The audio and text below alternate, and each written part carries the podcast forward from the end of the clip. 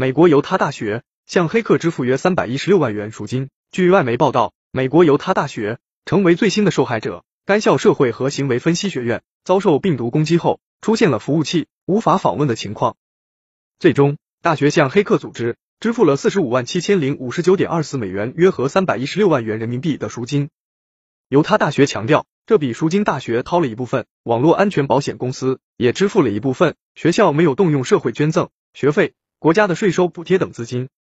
当然，此次攻击除了让学校遭遇金钱损失，据称还有一部分教工和学生资料流失。尽管学院辩称受波及的服务器仅占比百分之零点零二，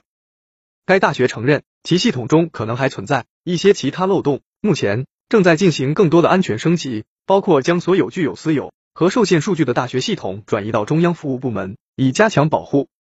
更多精彩内容，敬请关注每日 IT 快讯。